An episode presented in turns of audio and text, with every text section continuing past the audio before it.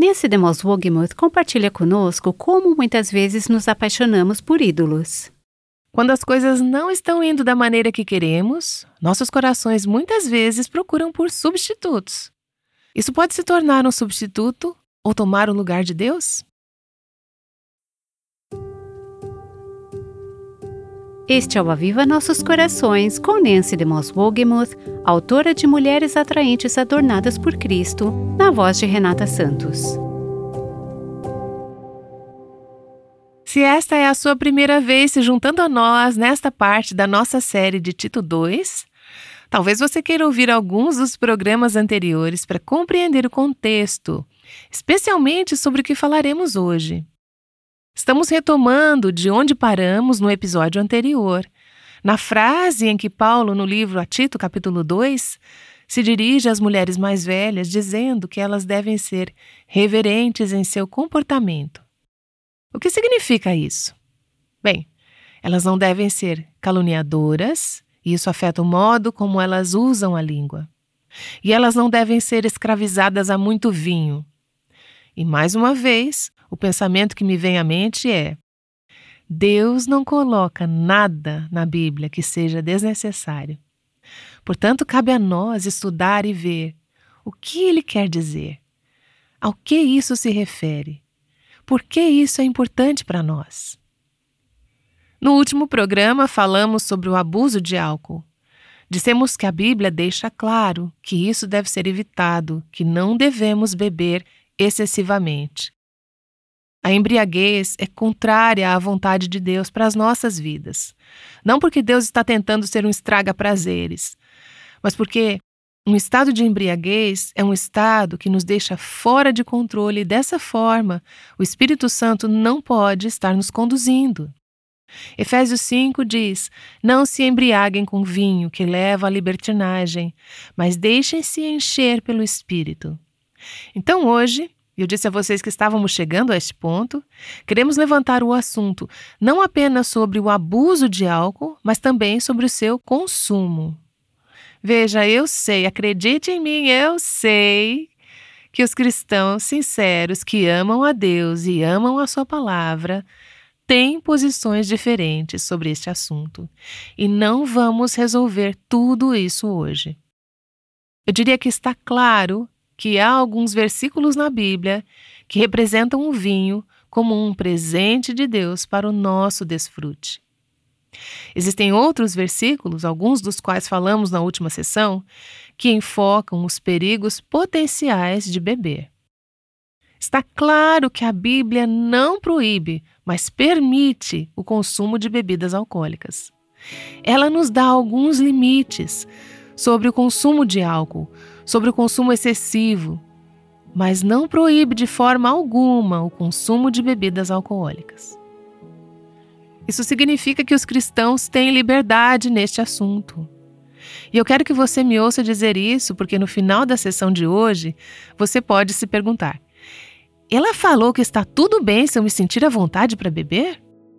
E vou começar dizendo: sim, eu acredito que os cristãos têm liberdade neste assunto, que não devemos criar regras para outros que vão além das Escrituras e não vamos julgar a espiritualidade das pessoas ou seu amor por Deus com base em nossas listas. Todas me ouviram dizer isso? Certo. Dito isso, não significa que somos livres para fazer o que quisermos. Eu creio que há várias perguntas que devem ser feitas quando consideramos se podemos ou devemos consumir bebidas alcoólicas. E essas perguntas também podem ser aplicadas a outros comportamentos potencialmente escravizadores. Então, se você não se interessa por álcool, não se desligue dizendo: Ah, isso não se aplica a mim. Você tem interesse em algo que pode ser potencialmente escravizador. Então, seja o que for, aplique estas perguntas a isso. Número 1. Um, isso está prejudicando o seu corpo?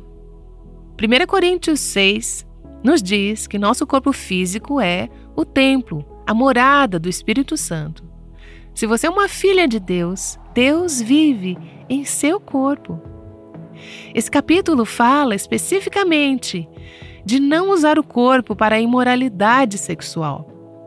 Mas o mesmo conceito poderia ser aplicado a qualquer uso pecaminoso ou prejudicial ao nosso corpo físico.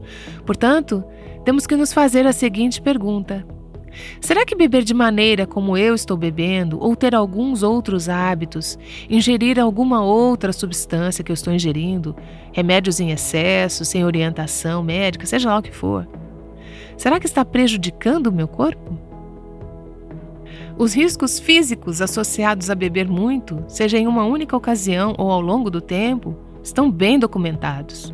Provavelmente eu não precisaria dizer isso, mas caso você não esteja convencida, o Instituto Nacional de Abuso ao Álcool e Alcoolismo diz que esses efeitos potenciais podem incluir interferência nas vias de comunicação do cérebro, podendo afetar a capacidade do seu funcionamento, dano cardíaco, como derrame, pressão alta, danos ao fígado, fibrose hepática e cirrose, aumento do risco de certos tipos de câncer, incluindo câncer de mama, enfraquecimento do sistema imunológico e muito mais. Particularmente, mulheres grávidas ou amamentando são advertidas contra qualquer consumo de álcool, porque sua presença na corrente sanguínea aumenta o risco de defeitos físicos ou mentais ao feto e também aumenta o risco de aborto espontâneo. Assim, o conselho às mulheres grávidas ou amamentando é: não beba. Isso não quer dizer que, ao observar todos esses possíveis efeitos de beber demais, o consumo de álcool ocasional ou moderado arruinará a sua saúde. Porém, à luz do potencial de abuso e dependência ao álcool, acho que precisamos considerar os riscos fisiológicos desse consumo excessivo. Antes de prosseguirmos, alguém pode me dizer: Mas o vinho tinto não faz bem para o coração? Deixe-me ler para você uma citação de um médico que é membro da Associação Americana do Coração, professor de medicina na Columbia University, em Nova York.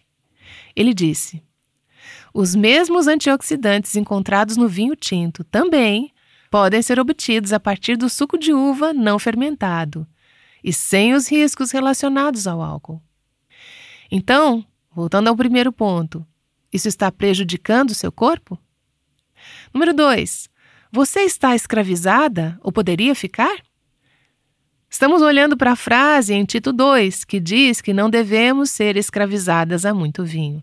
Essa palavra, escravizadas, significa estar presa e controlada contra a sua vontade. Uma mulher me disse que, na época em que costumava beber, ela ligava para o marido antes de sair do trabalho.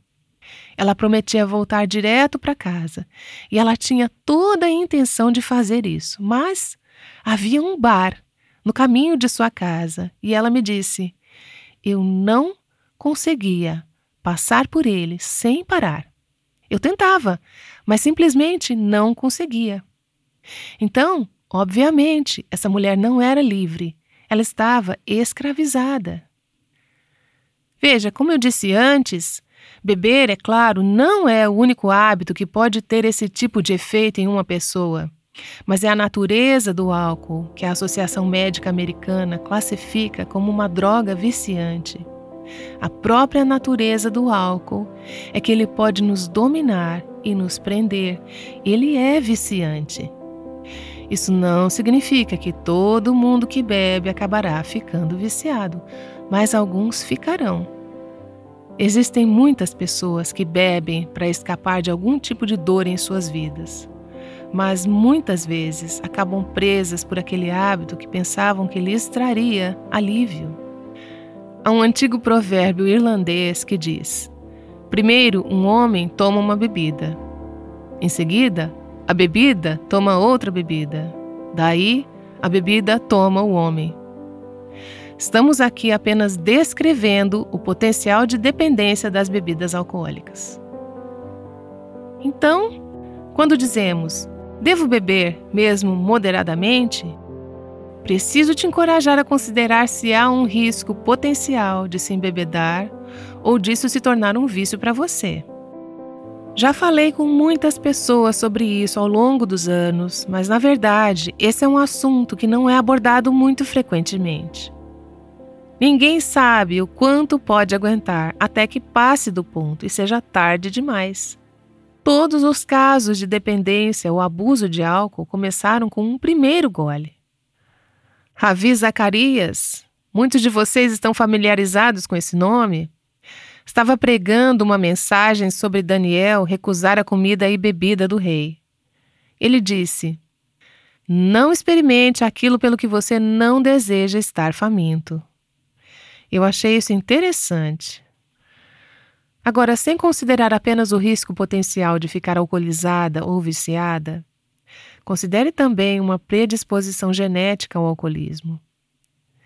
Se isso for algo que faz parte geneticamente da sua história, talvez você esteja ciente, mas também pode ser algo que você desconheça. Então, tomar o primeiro gole pode ser como jogar roleta russa, você não sabe. O que eu quero enfatizar é: Considere tudo isso. O consumo de álcool me escraviza ou poderá me escravizar? Em 1 Coríntios 6, Paulo cita um dito popular em Corinto. O dito era: Todas as coisas me são lícitas. E Paulo continua: Sim, mas eu não me deixarei dominar por nenhuma delas. Sim, eu posso. Como uma pessoa cristã, sou livre para fazer tudo o que Deus me guia a fazer, mas não vou ser escravizado por nada. Paulo tinha a liberdade de desfrutar das bênçãos terrenas com a consciência limpa, mas ele não se permitia, mesmo em sua liberdade, ser escravizado por nada. Resumindo até agora, primeiro ponto: isso está prejudicando meu corpo? Segundo ponto: isso está me escravizando ou poderia me escravizar? Número 3. Isso é um ídolo em minha vida? Às vezes ouvimos sobre pessoas sendo levadas a beber. Pode ser devido ao estresse relacionado a problemas no casamento, dificuldades no trabalho, depressão ou outros desafios. Quando as coisas não estão indo da maneira que queremos, nossos corações muitas vezes procuram por substitutos. E os efeitos calmantes do álcool podem parecer exatamente o que precisamos para nos ajudar a enfrentar ou superar uma determinada situação. O desafio é que aquela substância calmante inicialmente pode facilmente se tornar um substituto ou algo que toma o lugar de Deus. Que é quem deseja passar por essa situação conosco e nos ensinar como obter conforto em meio à aflição e o estresse por meio de Sua graça. Mas aí nós dizemos: não, eu preciso disso para me consolar. E dessa forma, se tornar um substituto ou algo que toma o lugar de Deus. Então pense sobre seus hábitos relacionados à bebida ou alimentação. Eu pensei muito sobre isso enquanto trabalhava nesta série. Pergunte a si mesma, como eu venho me perguntando, se você está se voltando para o álcool, para a comida, para obter o conforto e a ajuda que Deus deseja que você busque nele. As dificuldades e decepções da vida que todos nós temos estão levando você a beber? Elas estão levando você a comer excessivamente, beliscando no meio da noite, coisas que você sabe que são prejudiciais, coisas que te fazem acordar de manhã com um enorme arrependimento e se odiando por ter comido? Essas situações estão te levando a buscar alguma substância externa para te acalmar, para te consolar, para te dar paz? Ou essas dificuldades e decepções estão levando você a Jesus? Esta é a questão. Você está tentando preencher um lugar em seu coração que foi feito para Deus? Você está buscando no álcool ou em qualquer outra coisa obter alívio?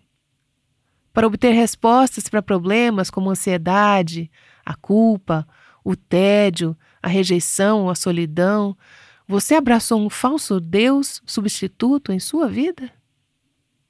Bem, eu gostaria de enfatizar o seguinte: o verdadeiro problema não é o álcool, a comida ou qualquer outra coisa.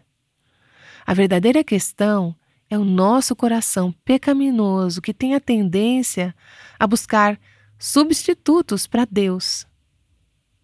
Você pode nunca ter bebido uma gota de álcool, mas você pode ter outros falsos deuses em sua vida. Qualquer substância, qualquer coisa da qual dependo para sobreviver, pode se tornar um objeto de falsa adoração.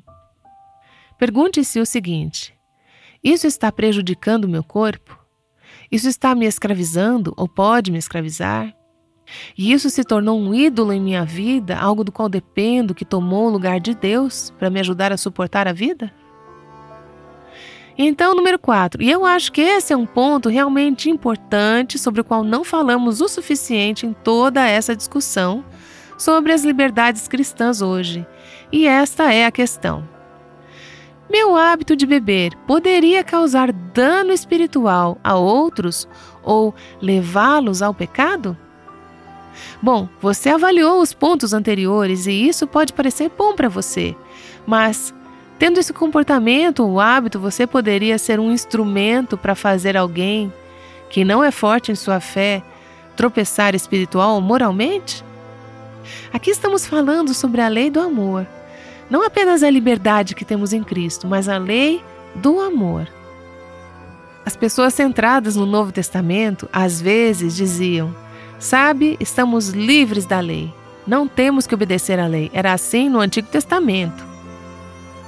Algumas pessoas dizem isso hoje. Mas Paulo fala muito sobre a lei no Novo Testamento e uma das leis que ele enfatiza é a lei do amor. E essa é a nossa responsabilidade, a obrigação de amar os outros mais do que amamos a nós mesmos e a nossa liberdade. Existem três passagens-chave na Bíblia, em Romanos e em 1 Coríntios, nas quais Paulo aborda várias questões de estilo de vida que não são explicadas claramente nas Escrituras. A questão mais comum sobre a qual ele fala é algo que era um problema na igreja do primeiro século: comer carnes sacrificadas a ídolos. Mas em todos esses casos existem questões em que alguns cristãos sentem que têm liberdade e outros dizem: não posso participar disso em sã consciência. Essas são áreas cinzentas, por assim dizer, e Paulo diz: Como você vê isso? Como você lida com isso? Paulo basicamente apresenta dois princípios sobre como devemos lidar com esses tipos de questões, e ambos os princípios são uma aplicação da lei do amor. Aqui está o primeiro princípio. Não julgue os outros quando estiver debatendo tópicos questionáveis. Eu não colocaria o abuso do álcool nessa categoria porque isso é claramente errado. Mas eu colocaria o consumo do álcool nesta categoria. Não julgue os outros a debater tópicos questionáveis. Romanos 14 fala sobre isso. Deixe-me ler um trecho dos primeiros 12 versículos.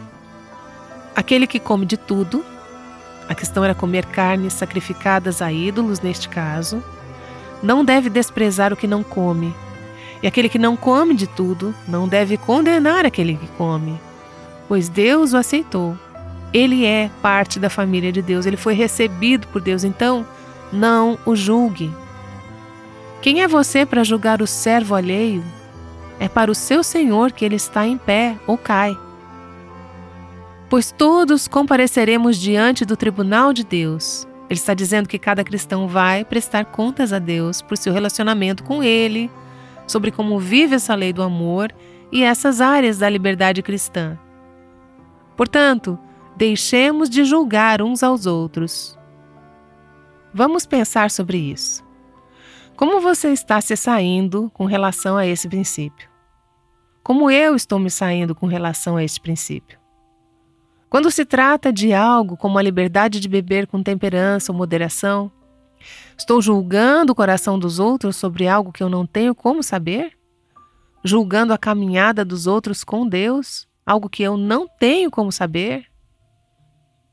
Gostaria de desafiá-la hoje a pensar bastante sobre isso.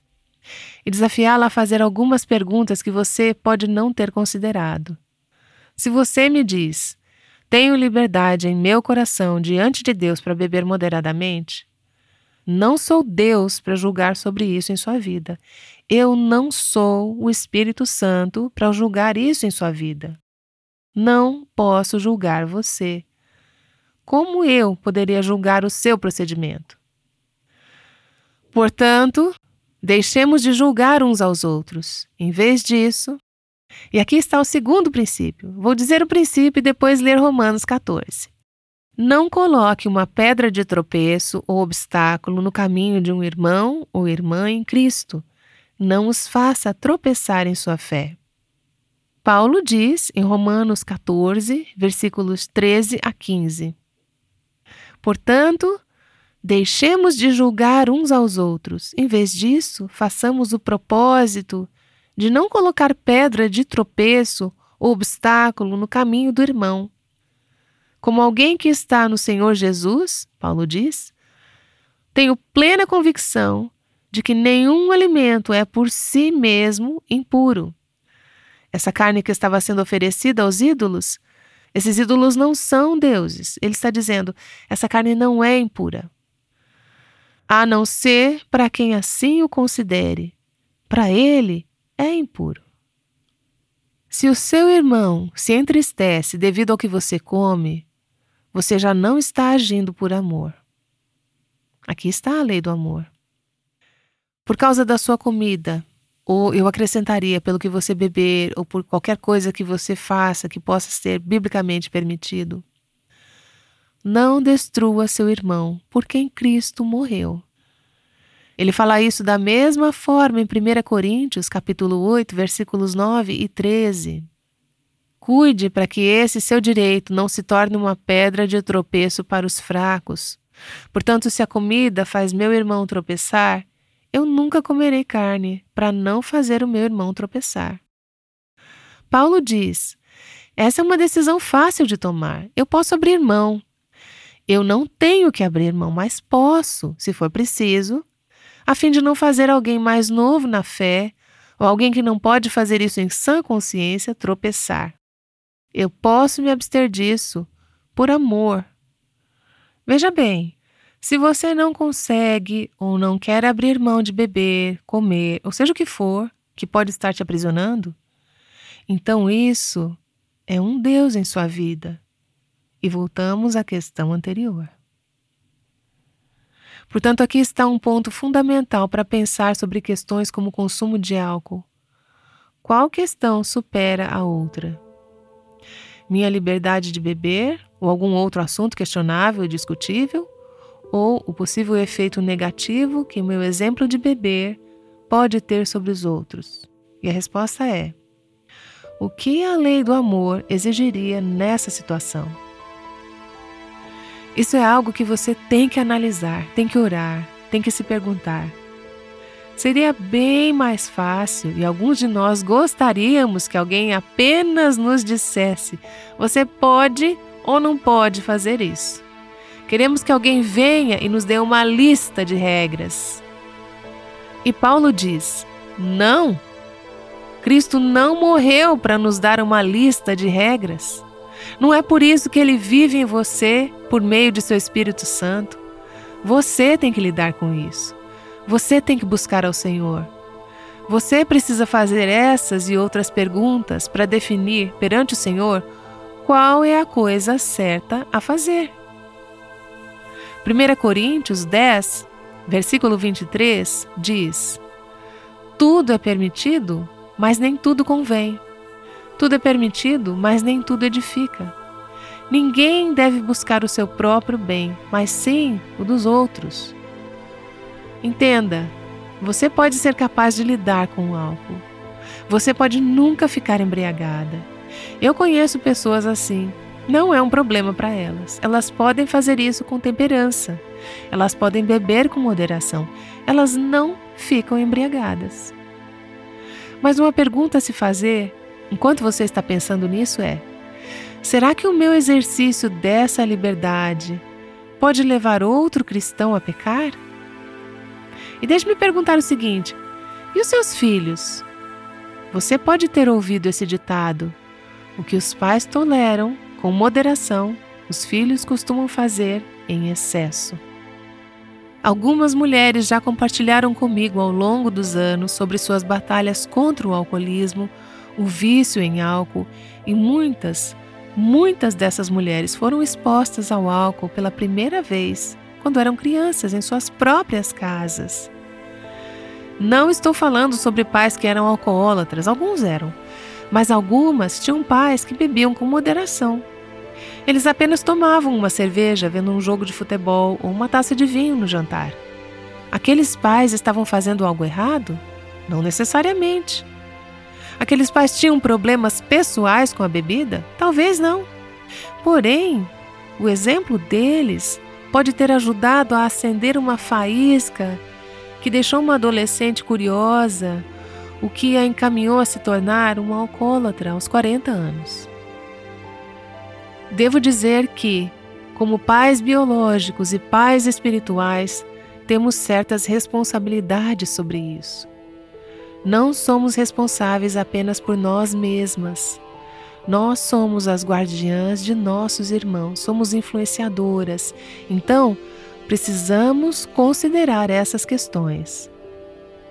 Eu vi os olhos de um marido se encherem de lágrimas de arrependimento quando ele percebeu tarde demais que, ao exercer a sua liberdade de beber socialmente e moderadamente, algo que ele era capaz de controlar, ele deixou de considerar o ponto fraco na história da família de sua esposa, que, ao longo do caminho, a fez vítima da dependência do álcool. E ele me disse: Eu não tinha percebido isso até até esse momento eu não fazia ideia. Ele sabia que ela tinha um problema, mas não percebeu como, de alguma forma, havia contribuído para esse problema ao exercer a sua liberdade.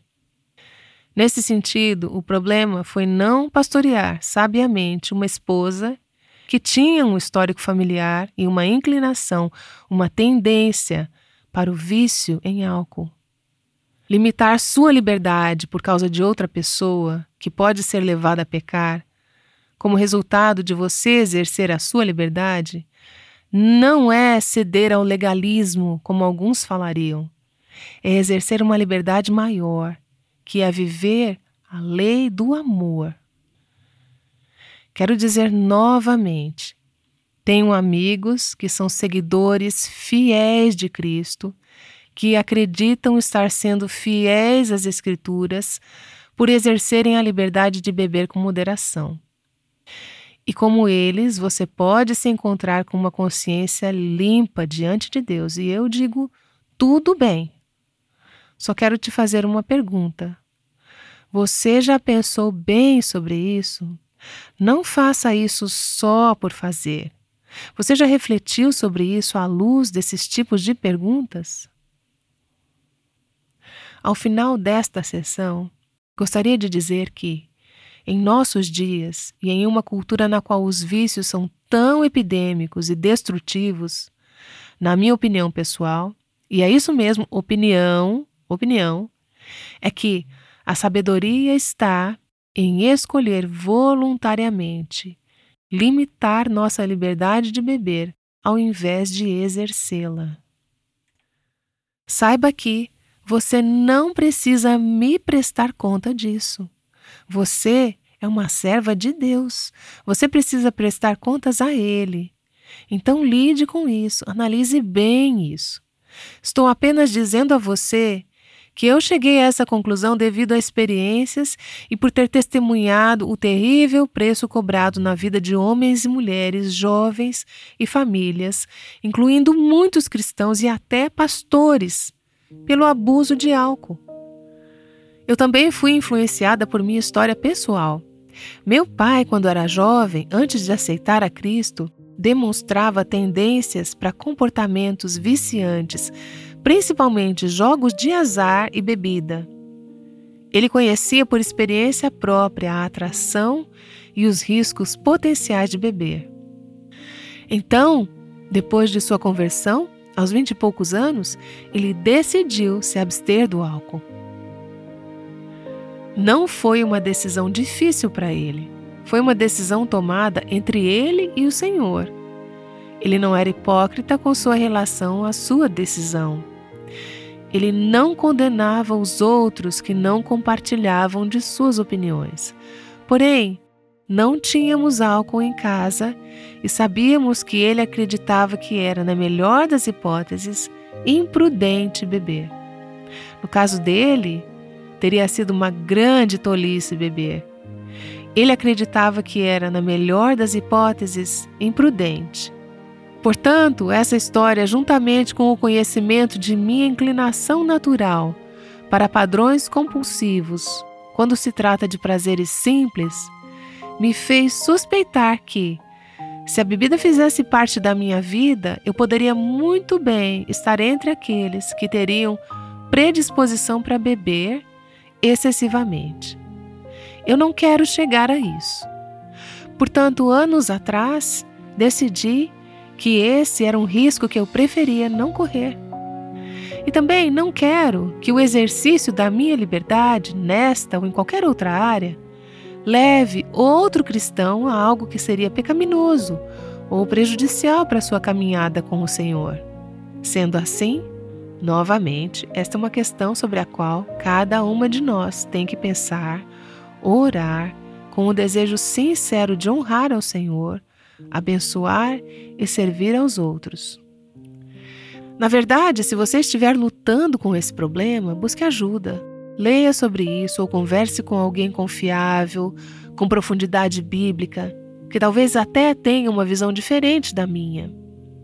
Em seguida, peça ao Senhor para te dar sabedoria e clareza sobre esse assunto, considerando as suas próprias circunstâncias, a sua própria inclinação procurando acima de tudo andar em plenitude e sob o controle do Espírito Santo, porque é isso que nos liberta de todo vício, toda idolatria e todo potencial de causar dano ou ferir a outro cristão. Ó Senhor, por favor, nos dê sabedoria. Oro para que as minhas palavras tenham sido úteis, sejam construtivas, não sejam mal interpretadas e eu oro por alguém que possa estar lutando contra uma possível escravidão ao álcool. Eu oro, Senhor, para que liberte os cativos. E mesmo nos próximos programas, quando falarmos sobre vícios e como sermos libertas, peço que liberte os cativos. Nos ajude por tua graça a andarmos de acordo com a lei do amor. Eu oro em nome de Jesus. Amém. Esta é Nancy de Moss Wogemuth alertando a todas nós sobre os perigos da idolatria de qualquer tipo. Nancy, eu sei que você pensou e orou muito sobre esses episódios sobre vícios. Sim, pensei muito nisso, Raquel. Eu ensinei sobre Tito 2 há vários anos e então comecei a escrever um livro sobre essa passagem. E não sei se algum capítulo foi mais difícil do que este, sobre ser escravizado a muito vinho, pois ao longo do caminho lutei para descobrir como abordar todo esse assunto do álcool de uma forma que fosse totalmente bíblica e útil para aqueles que leriam este livro. Na verdade, achei interessante que o livro inclui uma história sobre você e Robert, a qual você não compartilhou nesse episódio. Porém, você e ele tinham perspectivas diferentes sobre essa questão do álcool. Sim, ambos viemos de origens religiosas, mas no início de nosso relacionamento, antes de nos casarmos, percebemos que tínhamos algumas perspectivas diferentes sobre esse assunto em particular. Compartilho esse testemunho no meu livro sobre um marido que realmente demonstra o que significa dar a vida por sua esposa ao lidar com este assunto. E acho que é tudo o que vou dizer sobre isso no momento. Eu adoraria que você lesse essa história no livro Mulheres Atraentes Adornadas por Cristo. Você pode adquirir a sua cópia no nosso site www.avivanossoscorações.com, clicando na aba Livros. No próximo episódio, compartilharemos uma história real sobre o controle que o alcoolismo teve na vida de uma mulher e vamos ouvir sobre o poder de Deus para nos libertar de todo e qualquer vício. Esperamos você no próximo episódio no Aviva Nossos Corações. O Aviva Nossos Corações com Nancy DeMoss Wogemuth chama mulheres à liberdade, à plenitude e à abundância em Cristo.